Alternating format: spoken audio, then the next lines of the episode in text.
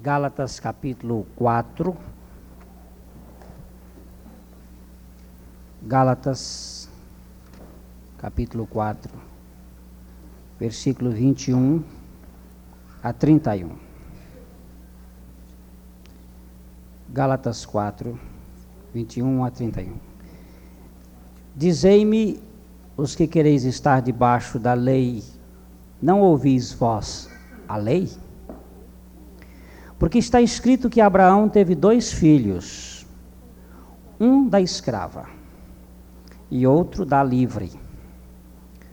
Todavia, o que era da escrava nasceu segundo a carne, mas o que era da livre, por promessa.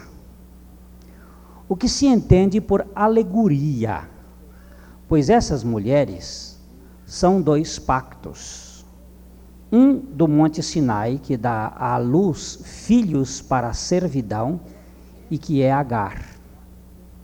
Ora, esta Agar é o Monte Sinai na Arábia e corresponde a Jerusalém atual, pois é escrava com seus filhos.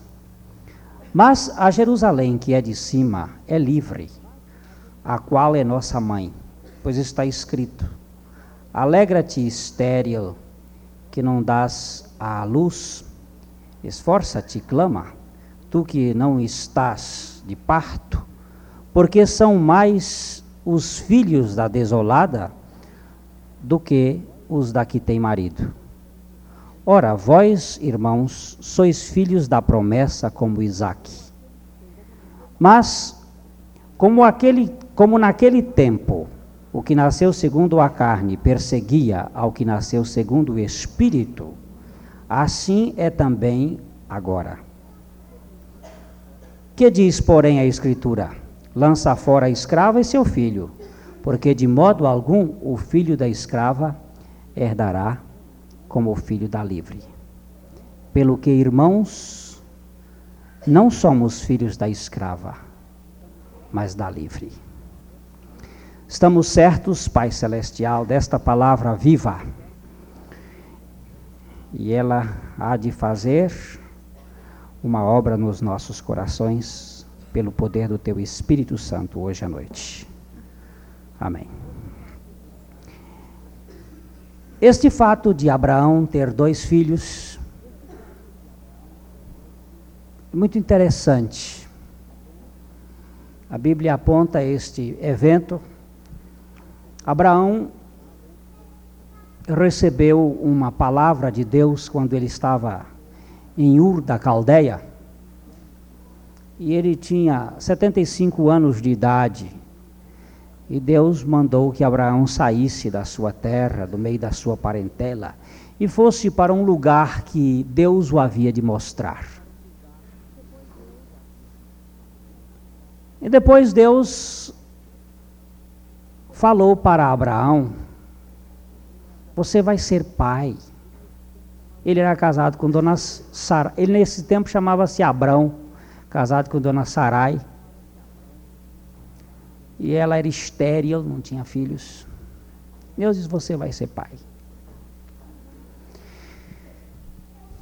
E os anos se passaram. A palavra de Deus havia dito: E parecia que Deus não tinha cumprido a palavra dele. Abraão já estava com 86 anos.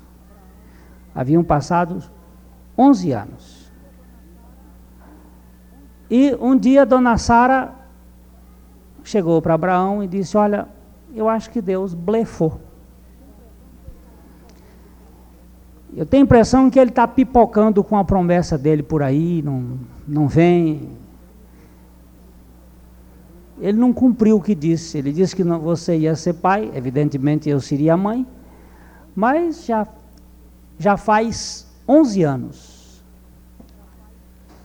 E nada. Mas eu tenho uma escrava aqui, uma moça bem disposta, nova.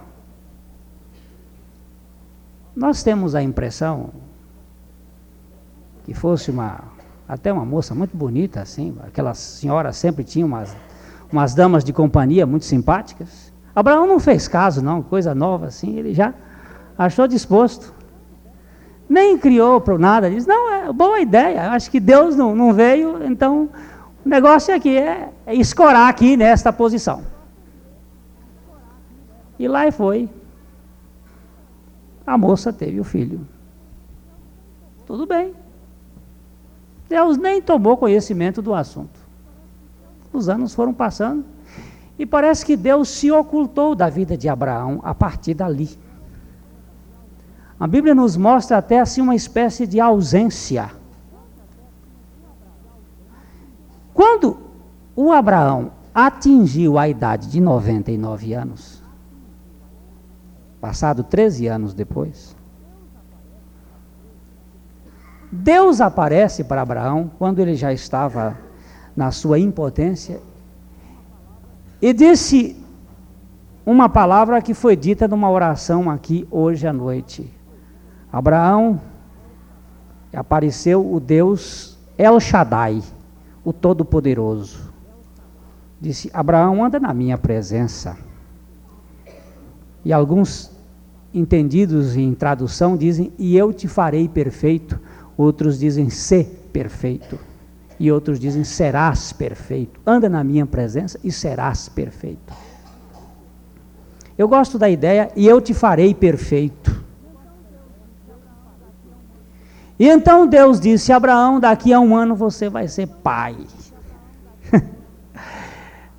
Ele achou uma graça, porque naquele tempo Abraão já tinha entrado no na impotência. A linguagem popular diz que ele estava borocochô. Não tinha mais condições de gerar filho. E Sara, a Bíblia diz, havia perdido o costume das mulheres. Perdeu o costume das mulheres significava acabou a época de fecundação, de fertilização. dois velhos. Agora chega Deus com essa história: você vai ser pai. Você vai. E os dois caíram numa risada. Tanto Abraão como, como Sara riram. Por isso que o nome do menino é piada. A palavra Isaac significa piada, o que provoca riso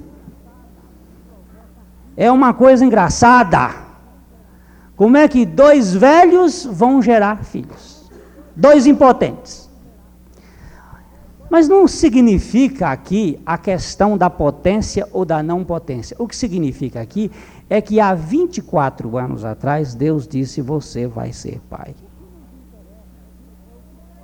O que nos interessa aqui é o que foi dito por Deus e não o que era possível ao homem.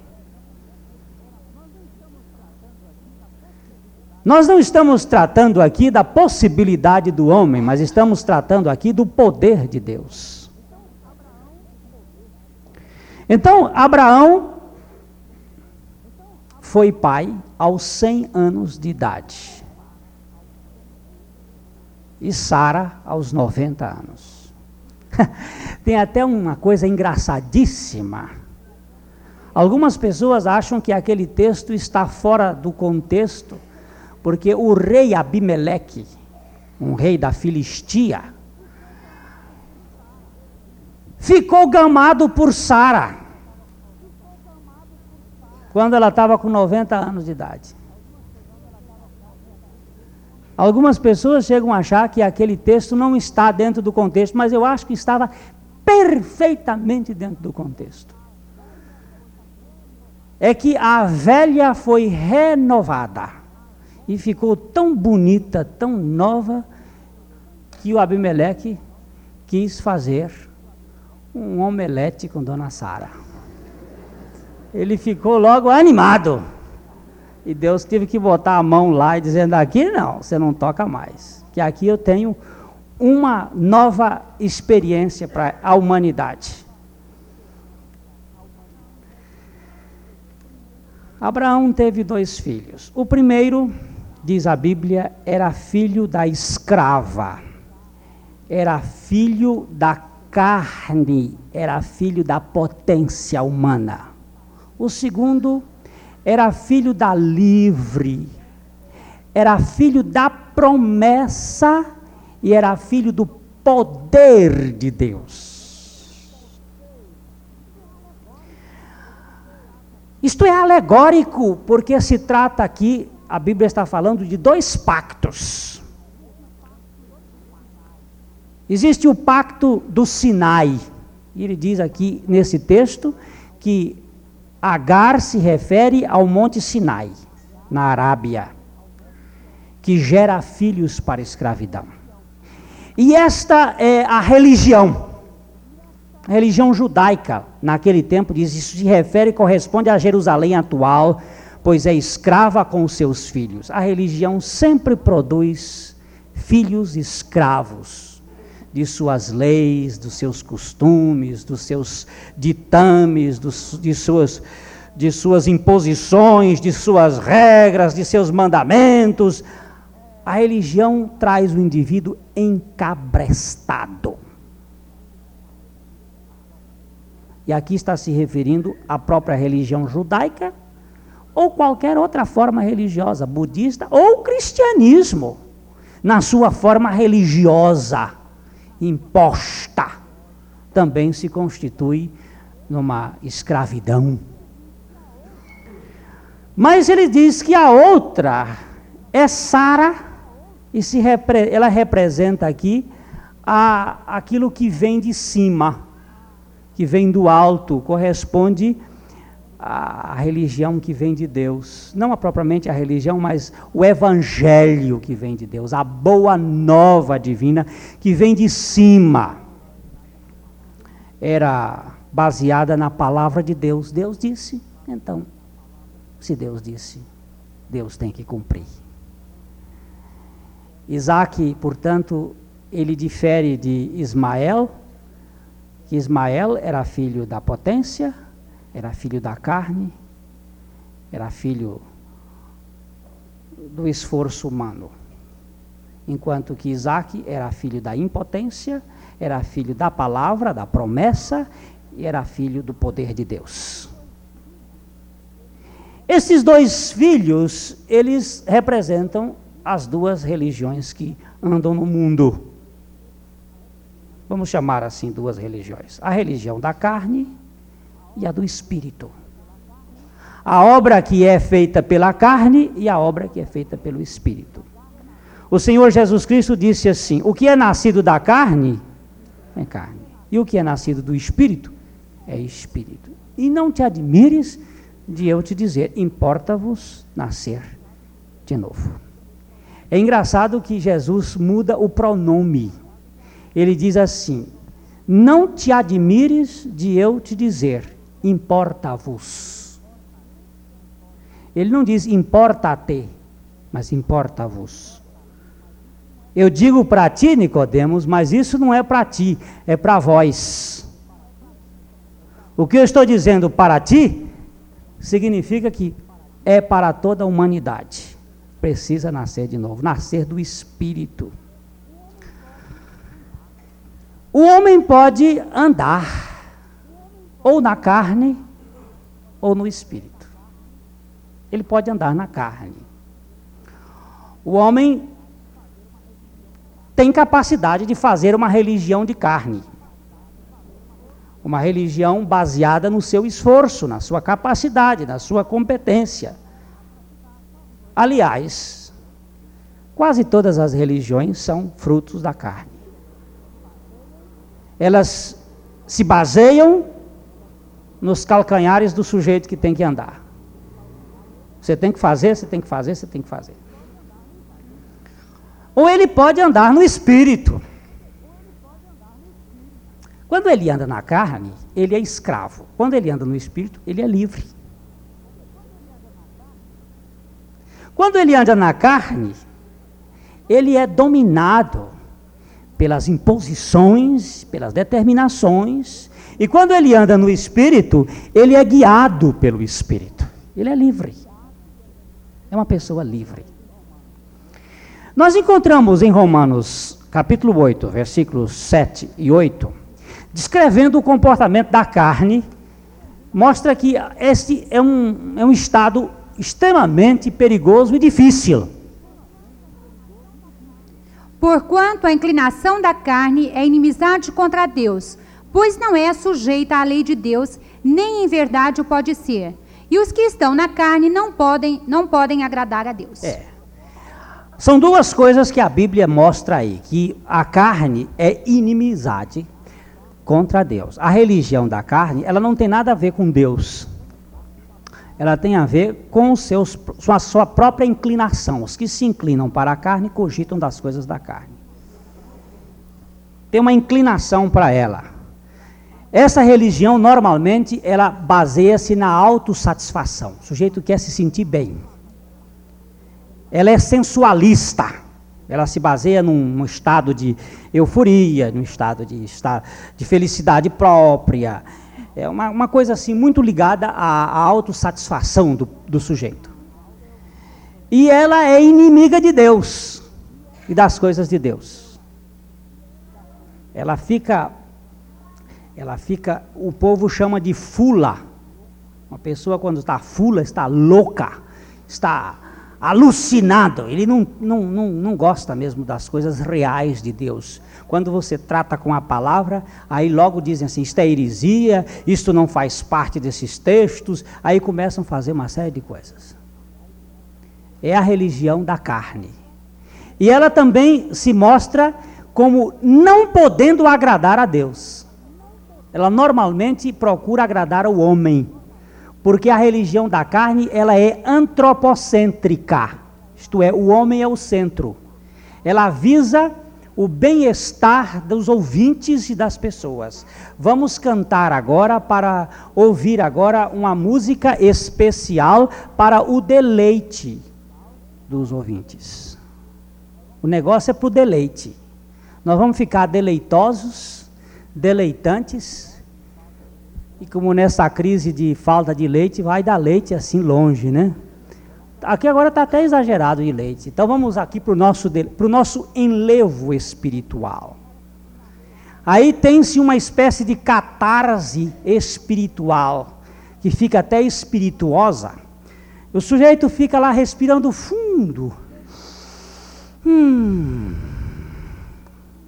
Aí tem umas lágrimas, chora e se sente bem Aquilo é tudo tão emocional, mas é gostoso.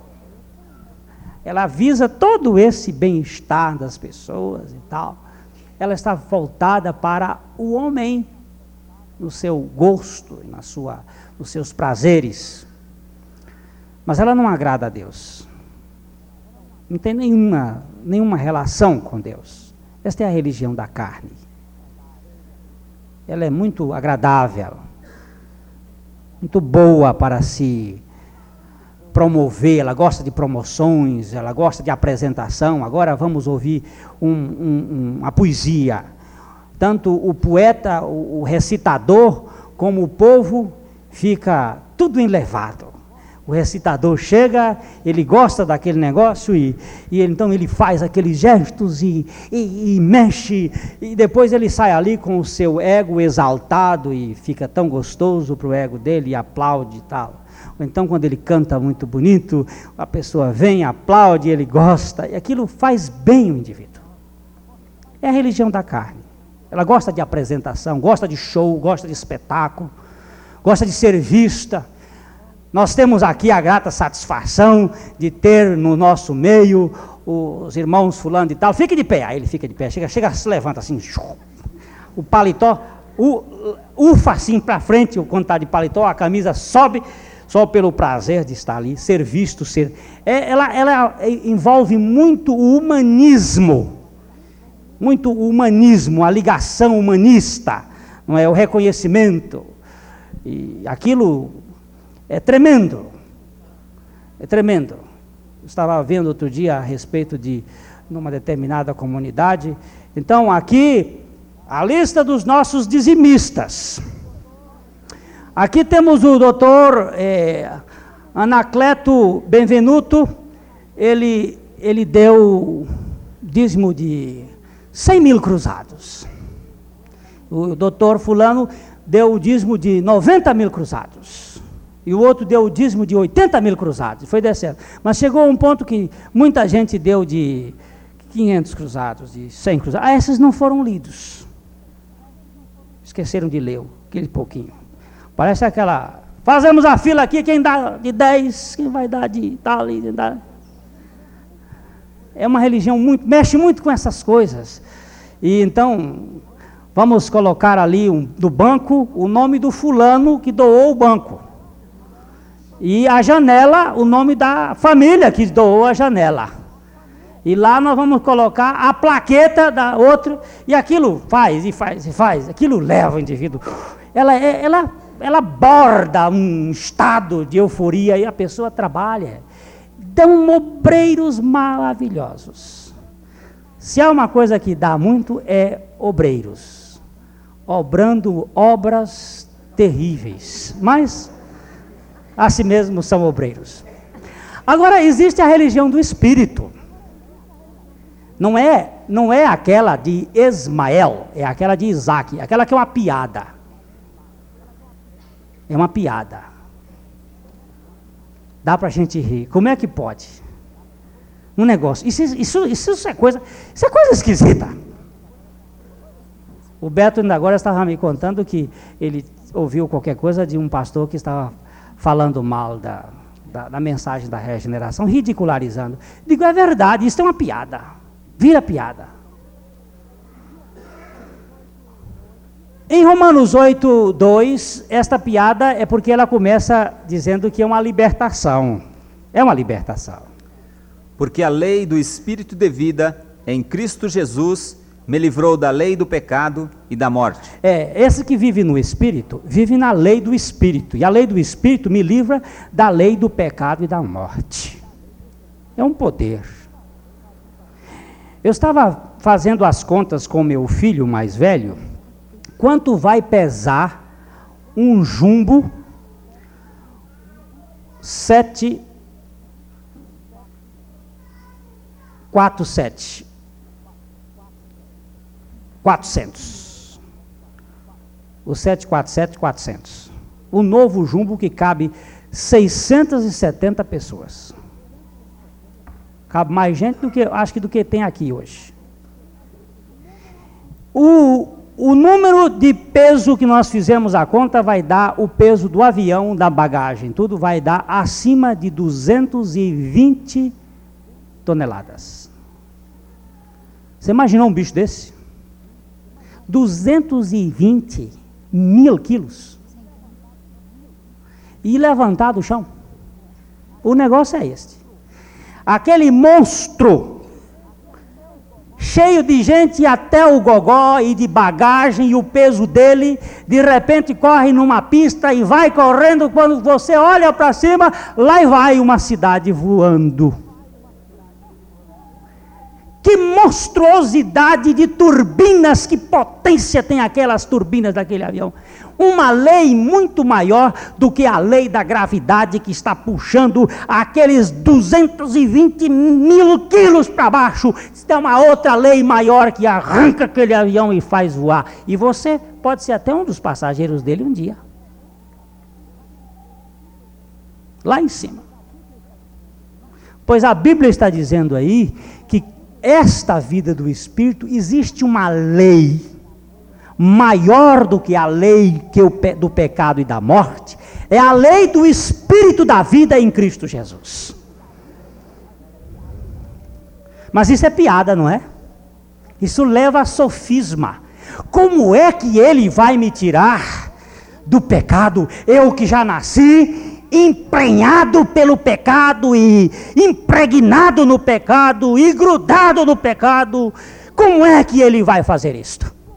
Pois é, é que este Deus é o poderoso para fazer aquilo que a carne não pode fazer. Só ele pode fazer.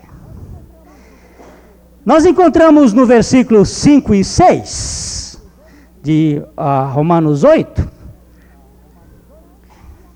Pois os que são segundo a carne inclinam-se para as coisas da carne, mas os que são segundo o espírito para as coisas do espírito.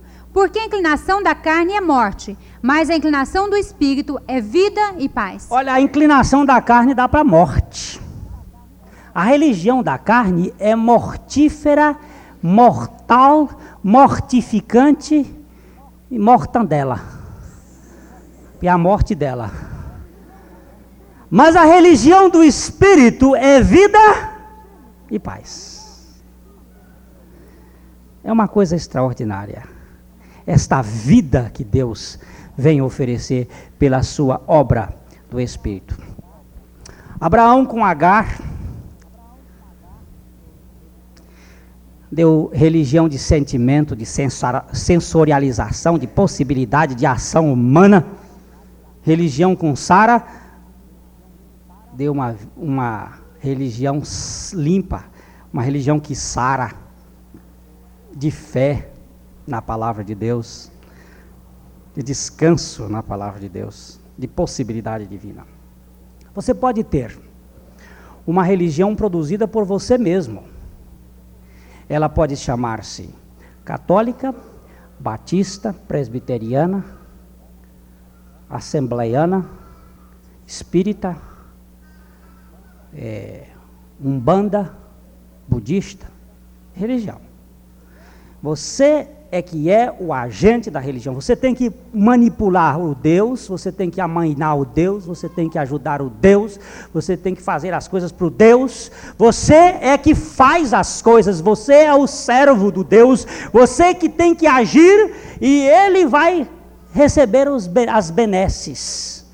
Quando eu vejo os deuses nos andores ou os deuses recebendo nas encruzilhadas lá os a farofa com farinha, o negócio com, com, com bode, com carne seca, com não sei o quê, bota lá, e o, a cachaça e o troço lá para Deus poder amainar. Não é Deusinho muito furrela este aí. Precisa de, precisa de um amansamento. Eu estava lá em Itaipu, no Rio de Janeiro, em Niterói, perto da casa do tio da minha cunhada, da minha esposa, que é meu tio também. E tinha um, uma farofada lá, uma garrafa de pinga, um charuto. E eu vinha com meu cunhado juntos. Aí eu disse assim: quem será esse negócio aqui? Deve ser, de, pelo jeito de preto e, e, vermelho, deve ser de Exu. Então, em nome de Jesus, Exu é pum! Eita, pum! Você não tem medo de mexer nisso, não? Medo de quê? pois o Todo-Poderoso habita em mim. Que medo de coisa nenhuma. Mas vou de quê? E não dá para tremer nas pernas, não? Bota botar aí os enxus todos.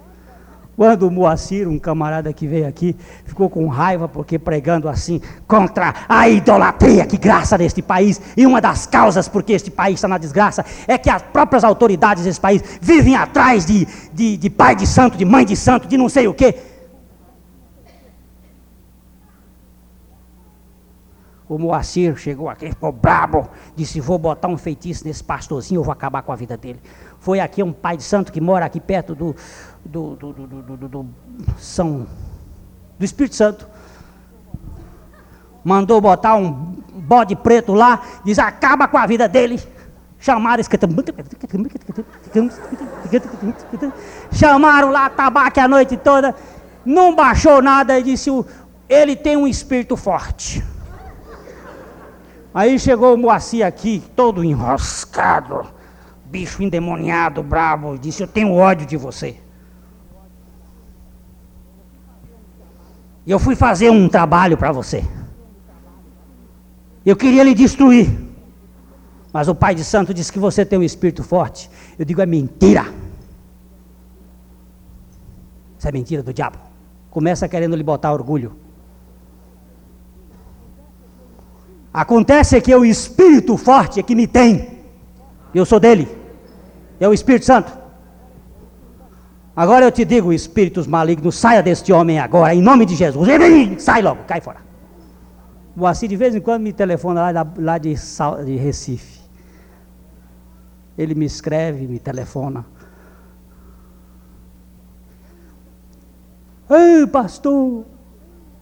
Ô, Moacir, como é que tá? Estou progredindo agora. tinha ido lá para baixo. Era fazendeiro rico aqui. Foi lá para baixo. Mas isso tudo que nós estamos falando é a religião da carne contra a religião do espírito. A religião do espírito é a religião do poder de Deus. Essa religião se refere a Jerusalém que vem do alto. Ela vem de cima. Nós vimos ali no versículo 26 de Gálatas 4 que ela vem de cima. Mas a Jerusalém que é de cima é livre, a qual é nossa mãe. Ali. Mas a Jerusalém que é de cima é livre, a qual é a mãe de todos nós. É, essa Jerusalém aí trata-se da obra divina no nosso coração. O que significa essa Jerusalém que vem de cima? É a obra da graça de Deus. É a obra que Deus opera em nossos corações que vem lá de cima.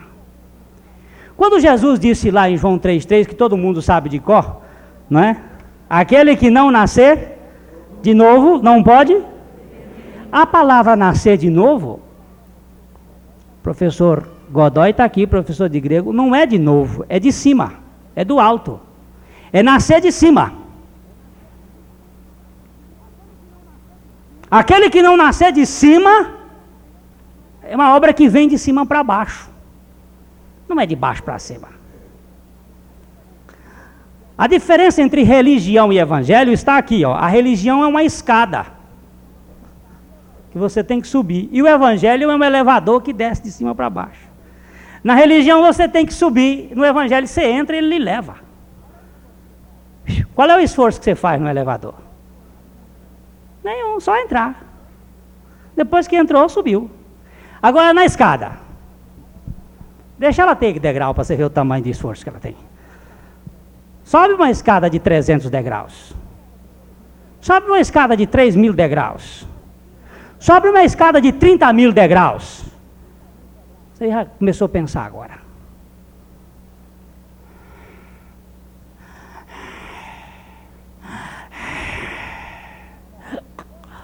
Está morrendo? O que foi? Tanto subir. Pois é. É o religioso é assim. E ele tem vários nomes. Agora, a obra do Espírito é esta obra maravilhosa. Gálatas 5, 16. Fala desta obra do Espírito, que é andando no Espírito que nós temos. Digo, porém, andai pelo Espírito e não haveis de, de cumprir a cobiça da carne. É, andando no Espírito dá para a gente viver no Espírito. Versículo 18. Mas se sois guiados pelo Espírito, não estáis debaixo da lei. Não tem lei para dominar mais. E versículo 25. Se vivemos pelo Espírito, andemos também pelo Espírito. Dá para viver no Espírito, não dá? Dá. É impossível ao homem, mas é possível a Deus. O homem não pode viver, o homem não pode nascer de novo porque ele quer nascer de novo, mas sim porque Deus quer. João 1,13 nos mostra esta verdade. Que é, a obra é de Deus, não é sua. É Deus que quer que você nasça do alto. Os quais não nasceram do sangue, nem da vontade da carne, nem da vontade do varão, mas da vontade de Deus.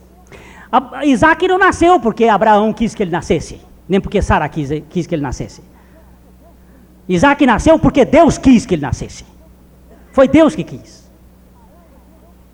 Ismael nasceu porque Sara e Abraão quiseram e usaram H. Mas Isaac nasceu por causa da potência divina e não do homem. Você nasce de novo não é porque você quer nascer de novo, não é porque Deus quer que você nasça. O poder é de Deus. A religião, a, a, a, Jerusalém lá do alto se relaciona com a experiência do novo nascimento.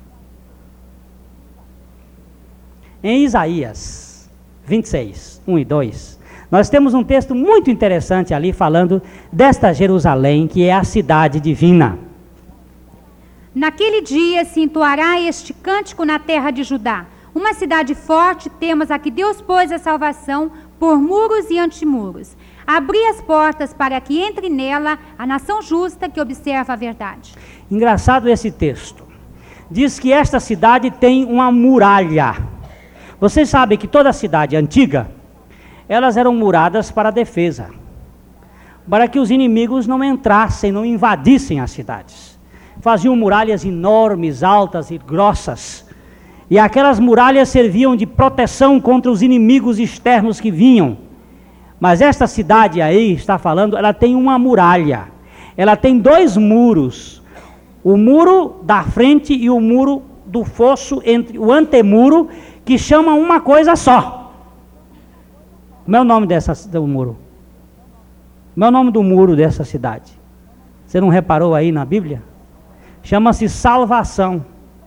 A única coisa que impede você entrar nesta cidade é a salvação. O rabo ficou curto hoje. Enroscou. É a salvação. Não dá para passar para lá, por quê? Porque só passa para lá pelo muro da salvação. Não tem obstáculo. Não tem uma muralha alta, não. A muralha chama-se salvação. E quem é que entra nesta cidade? Diz aí. A nação justa que observa a verdade. É a nação que habita na cidade, é a nação justa. Deus, em Cristo Jesus, nos constituiu um povo eleito, nação santa. Nação santa é essa nação justa que observa a verdade, é esta nação que pode morar na cidade de Jerusalém. Não a Jerusalém aqui da terra, porque esta forma religião, mas a religião, mas a Jerusalém do céu, que é a nossa mãe, é a da promessa, é a da palavra. Nós entramos nela passando pelos muros da salvação. Não pode entrar nessa cidade é, coisas que sejam imundas. Nós encontramos em Isaías 60, verso 18, a mesma verdade apresentada com outras palavras. Nunca mais se ouvirá de violência na, na, tua terra, de desolação ou destruição nos teus termos, mas aos teus muros chamarás salvação e às tuas portas louvor. Como é que chama os muros da cidade? Salvação. Como é que chama as portas? Louvor. Agora veja o capítulo 60, versículo 21. Isaías 60, 21. E todos os, teus, os do teu povo serão justos, para sempre herdarão a terra. Serão renovos por mim plantados, obra das minhas mãos, para que eu seja glorificado. Quem é que vai morar nessa terra? Os justos. Vamos para Isaías 61, versículos 10 e 11. Regozijar-me-ei muito no Senhor. A minha alma se alegra no meu Deus, porque me vestiu de vestidos de salvação, me cobriu com o manto de justiça, como um noivo que se adorna com atavios, e como noiva que se enfeita com as suas joias. Porque como a terra produz os seus renovos, e como o horto faz brotar o que nele se semeia, assim o Senhor Jeová fará brotar a sua justiça e o louvor para todas as nações. Uhum. Essa, esta, essa cidade tem três coisas assim na ordem. Ela tem, você precisa entrar pelas portas do louvor. Mas para que você entre pelas portas do louvor, você precisa ser justo. E para você ser justo, você precisa ser salvo. Você precisa passar pelo muro da salvação para se tornar justo. Você do lado de cá, do lado de cá você é ímpio. Mas quando você passa pelo muro da salvação através das portas do louvor, da gratidão, que a, o louvor aqui é agradecer a obra que Deus fez em Cristo Jesus, você passa para o lado de cá, você já é justo. Você do lado de cá, você era ímpio. Você era imundo. O muro é a salvação e a porta é o louvor. Eu te agradeço, eu te louvo, eu te exalto pela obra que Cristo fez na cruz. Pum! para cá eu já não sou mais ímpio, agora sou justo para poder habitar na cidade santa. Não dá mais para viver do lado de fora, agora nós ficamos do lado de dentro, gozando das bênçãos de Deus. Mas, para você ser salvo, você precisa perder a sua natureza. Para você ser salvo, você precisa morrer. Engraçado. É. Você só pode ser justo se você morrer. Aliás, todo bandido depois que morre vira gente. Até o escadinha, depois que morreu, virou herói. Todo bandido. Você nunca viu falar mal de um, de um defunto? Dizem que havia um pastor que resolveu um dia falar mal numa Ezequiel. Estava o caixão assim, na frente da igreja, e ele começou a falar mal do defunto. Este que aqui está é um imundo, miserável, e começou a xingar o defunto. E as pessoas foram possuídas de uma curiosidade tamanha que começaram a fazer a fila, querendo ver o defunto. E quando chegaram, que olhavam, saíam correndo. Sabe por quê? O pastor tinha mandado colocar um espelho no fundo do caixão. E quando você olhava, eis o defunto. Então saiu correndo. Só este mesmo não presta.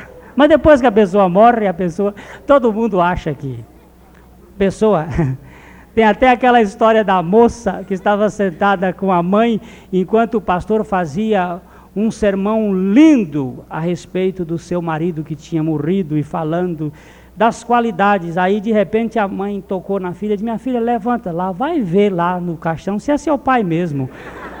Porque o que ele está dizendo aqui são coisas que não pode ser dele. Eu que vivi com ele tantos anos não podia acreditar que o pastor esteja falando tão bem. Mas uma vez morto está justificado. Romanos 6, 6 e 7. Sabendo isto, que o nosso velho homem foi crucificado com ele, para que o corpo do pecado fosse desfeito, a fim de não servirmos mais ao pecado. Pois quem está morto está justificado do pecado. Amém? Deus, para lhe botar lá na Cidade Santa, ele tem que matar você. Porque não pode entrar coisa imunda lá na Cidade Santa. O imundo não pode morar lá. E nós nascemos com uma natureza imunda desde o ventre de nossa mãe. A Bíblia nos revela, no Salmo 58, versículo 3, que nós nascemos com essa natureza. Não é que você adquiriu quando, quando ficou grande, não. A Bíblia mostra que nós nascemos quando fomos entretecidos no ventre de nossa mãe, já essa natureza foi colocada dentro de nós, má. Desviam-se os ímpios desde a madre, andam errados desde que nasceram, proferindo mentiras. É. Desviam-se desde a madre, lá na barriga da mãe. A coisa começou a piorar. Foi nascendo e foi proferindo mentiras. Você nasceu com essa natureza. E essa natureza não pode entrar no reino de Deus. Não pode passar para Jerusalém celestial. Então Deus tem que matar. E a cruz de Cristo foi o lugar do julgamento de Deus para a humanidade. A cruz de Cristo é o tribunal divino para a humanidade, fazendo com que a pena caísse sobre todos. Porque quando a pena caiu sobre Cristo e Cristo atraiu os pecadores a si, vamos repetir aquele texto. E eu, quando for levantado da terra, atrairei todos a mim mesmo isto dizia significando de que gênero de morte estava para morrer. Se ele, na hora da sua morte, atraiu a todos, atraiu a quantos?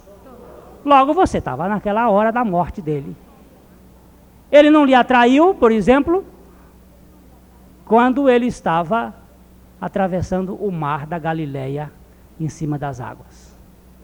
Nem no monte da transfiguração. Ele, ele lhe atraiu na hora da sua crucificação. Por quê? Porque você precisava ser crucificado. Você e eu é que precisávamos morrer. Então ele nos atraiu naquela hora. Então a Bíblia nos diz assim: um morreu por todos. Logo todos morreram. Morreram onde? Em Cristo. Em Cristo. Quando Cristo morreu, você morreu. E aí, meu amigo Aldo? Cristo morreu naquela cruz para lhe fazer morrer. Para você não ter que lutar com religião na carne. Ele lhe botou na cruz para você morrer. Botou a mim, botou a ela. E quando ele morreu, você morreu. Se você aceitar isto pela fé, você ganha uma experiência. Se você não aceitar isto pela fé, você não ganha. Fica do lado de fora. Mas Deus fez isto pelo seu poder na cruz, carregou-nos para morrer nele. Morreu? Morreu. Agora a gente pode entrar no céu. Pode entrar na Jerusalém celestial. Porque nós encontramos em Apocalipse 21, 27, dizendo que não pode entrar lá coisa imunda, coisa impura, coisa suja, coisa mentirosa. Essas coisas não podem entrar lá. Porque vão sujar tudo. E não entrará nela coisa alguma impura, nem o que pratica abominação ou mentira, mas somente os que estão inscritos no livro da vida do cordeiro. Do. Amém. Não vai entrar impuro lá dentro, não. Outro dia, quando um pastor estava dizendo o seguinte: Nós temos duas naturezas, ficamos com as duas naturezas aqui na terra, vivendo assim, com a natureza do pecado e a natureza divina. E aí, quando nós morremos, eu digo: quem morre? Quem foi que morreu? Quando a gente morre, qual das duas naturezas morreu? Quando a gente morre fisicamente. Então a, a, salvação é pela morte física e não pela morte de Cristo. Então Cristo não precisava morrer.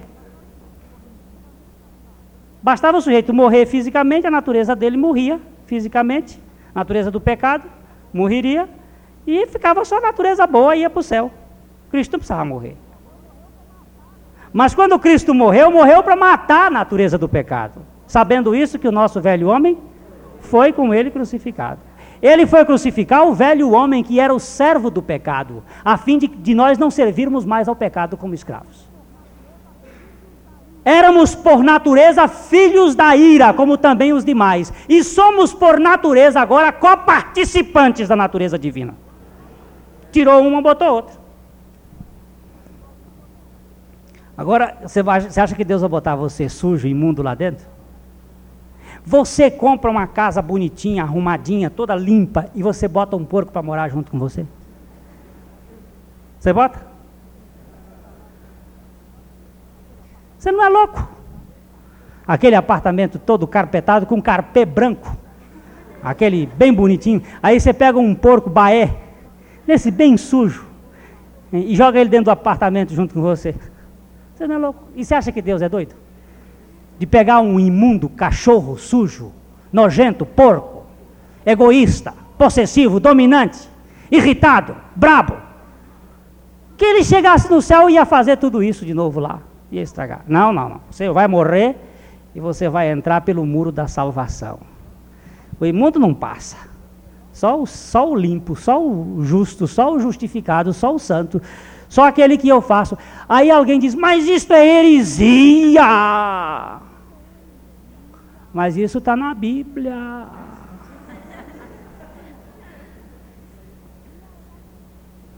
Se a heresia é da Bíblia,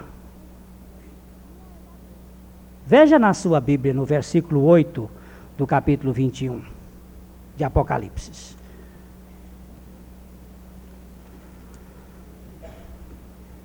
Mas quanto aos tímidos, e aos incrédulos, e aos abomináveis, e aos homicidas, e aos fornicários, aos feiticeiros, idólatras e a todos os mentirosos, A sua parte será no lago que arde com fogo e enxofre, que é a segunda morte. Você acha que mentiroso vai para o céu? E feiticeiro, e idólatra, e impuro. Apocalipse 22, 15.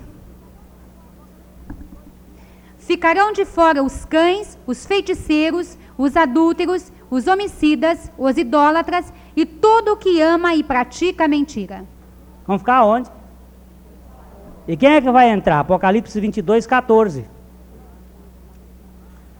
Bem-aventurados aqueles que lavam as suas vestiduras no sangue do Cordeiro, para que tenham direito à árvore da vida e possam entrar na cidade pelas portas. E como é que chama a porta, meu irmão? Eu te louvo, Jesus Cristo, porque tu me fizeste morrer naquela cruz. Não é pedindo, não, é agradecendo. A gente já entra agradecendo. Porque louvor é o estado de quem recebe, não é de quem pede. Nós já recebemos porque recebemos pela fé. Isso não é uma piada? Isso não dá para a gente rir? Isso não é simples demais? Isso não é fácil demais? Isto é religião de Deus. Isto é Isaac. Isto é o que vem do céu. Isto é a obra que você não precisa fazer, que já foi feita por Cristo Jesus na cruz do Calvário. Eu dou graças a Deus porque esse Deus é escancarado. Tudo que ele faz é grande. Para nós vivermos em liberdade, não em escravidão.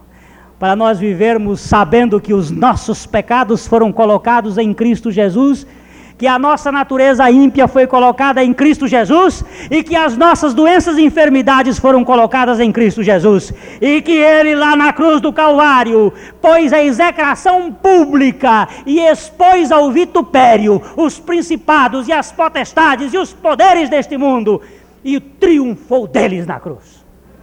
Agora, se você quiser crer nisso, você vai ganhar muita vida e muita experiência. Mas se você ficar duvidando, dizendo isto é, é heresia, isto é invenção desse pastor, isso é, é religião de, de bater numa tecla só, você não vai ganhar experiência, coisa nenhuma. Você vai viver aí aos trancos e barrancos com a sua natureza ímpia e perversa. E no reino de Deus você não vai entrar, não porque eu vou lhe impedir porque quando o pobre do Noé ficou lá pregando durante 100 anos e avisando Deus vai fazer destruir essa terra, mas eles não acreditavam. Sabe por quê? Eu descobri por que eles não acreditavam outro dia. Porque nunca tinha chovido na face da terra. A terra era regada com uma neblina. E ele ia dizendo: Vai chover do céu cântaros d'água. Deus disse que vai destruir. Eles zombavam do Noé, dizendo: é louco. Esse velho virou gagá, ficou biruta. E Noé cortando as árvores dele, fazendo lá e fazendo. Noé, você está doido? Tá? No dia que Noé entrou, quem foi que fechou a porta?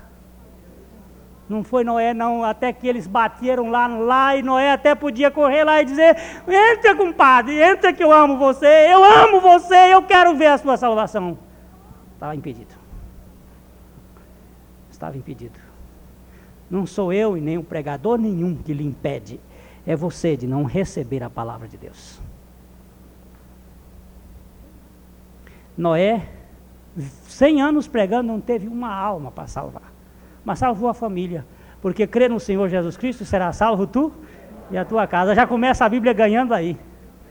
Então eu já começo reivindicando a minha família aqui junto comigo. Não quero entrar no reino do céu sozinho, não. Mas junto com ela pode trazer o resto. As nações por herança e os fins da terra por tua possessão. Então, Londrina. Mas é por esta passagem. A porta é a cruz quando Jesus Cristo disse: Eu sou a porta. A porta que você tem que passar é a porta do Calvário. Lá você foi crucificado. Lá na ressurreição você foi ressuscitado. E agora você está assentado nos lugares celestiais em Cristo Jesus. É a palavra de Deus que declara isto. Não é pastor nenhum.